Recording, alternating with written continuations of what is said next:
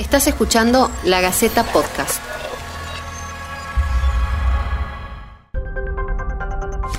Casi el 80% de los chilenos que votó en el plebiscito para decidir sobre el destino de la actual constitución, redactada durante la dictadura de Augusto Pinochet, votó por elaborar una nueva Carta Magna.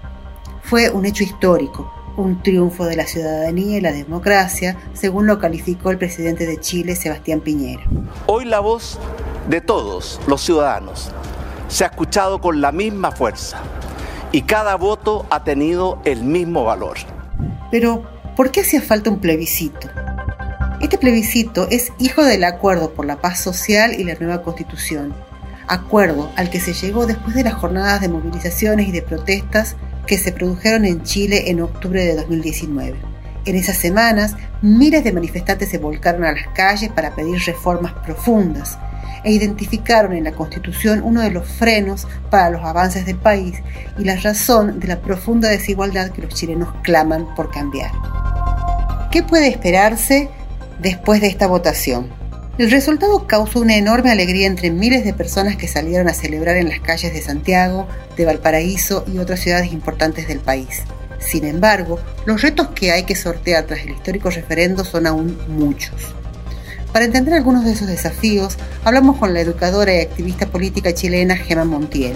Montiel es docente y participó de la Asamblea Feminista del barrio Yungay en el casco histórico de Santiago durante el levantamiento social de octubre del año pasado fue una necesidad expresada de los chilenos después de, tanto tiempo de opresión y desde mucho antes, ¿no? No solo a partir del, estallido del año pasado, sino desde antes, que se, plantaba la, se planteaba la urgencia y la necesidad de tener una constitución hecha en democracia y no hecha en dictadura. Y fue el gran pedido del año pasado, que se eh, plasma en, cosas que le pasan directamente a la gente. Por ejemplo, el tema de las pensiones, ¿no? que, tenemos un sistema privado que al terminar nuestro, nuestra edad de trabajo, nuestra edad laboral y acceder a un sistema de pensiones, la verdad es que ni siquiera el 10% de lo que teníamos como sueldo activo, que ya es poco, queda como concepto de pensión. Entonces es una miseria. No tener acceso a salud, no hay salud pública.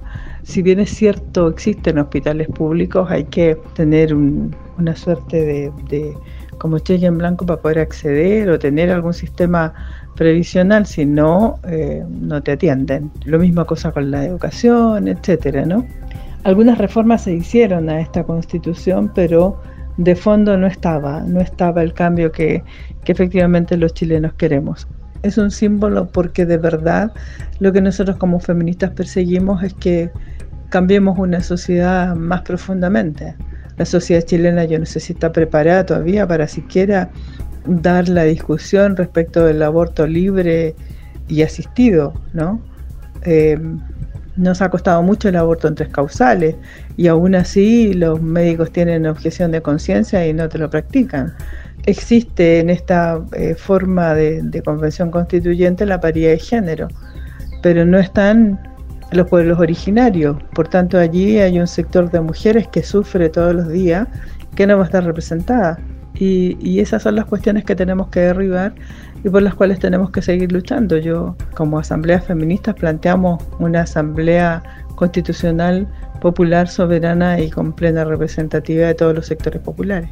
Ahora, ¿cómo sigue este proceso? El plebiscito no implica de por sí la reforma constitucional, sino que es el paso en el que se decidió si se redacta una nueva constitución y qué órgano será el encargado de hacerlo. La nueva constitución se redactará a través de una convención constitucional formada por un grupo paritario de hombres y mujeres elegidos por votación popular. En abril, los chilenos volverán a ir a las urnas para elegir a esos convencionales y terminado ese proceso, deberán aprobar el texto elaborado por la convención. Valentina Estudillo, psicóloga y educadora popular, integrante de la Coordinadora Feminista de Chile, contó por qué es importante cambiar la actual constitución que, según su mirada, permite la mercantilización de servicios esenciales como la salud y la educación.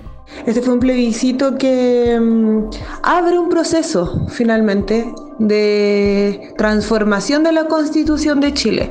Recordemos que la Constitución que actualmente rige en Chile fue escrita por, eh, bueno, por un grupo de personajes, entre ellos el más importante Jaime Guzmán en contexto, contexto de dictadura.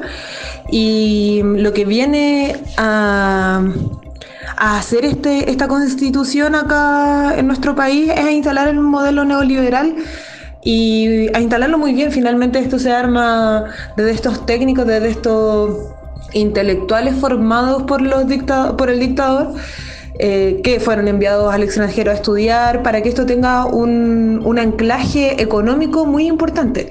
Y esto es lo que ha sido un poco el responsable de toda la mercantilización de todos los servicios públicos de nuestro país y de cómo poco a poco todo se, se ha transformado en concesión, en privatización y que hoy por hoy nos deja a nosotros, a los chilenos y chilenas, en un contexto muy desfavorable respecto de de las decisiones que podemos tener, de nuestra libertad de acción y de nuestro acceso también a, servicios que nosotros consideramos públicos como lo son la salud, la educación, nuestra vejez.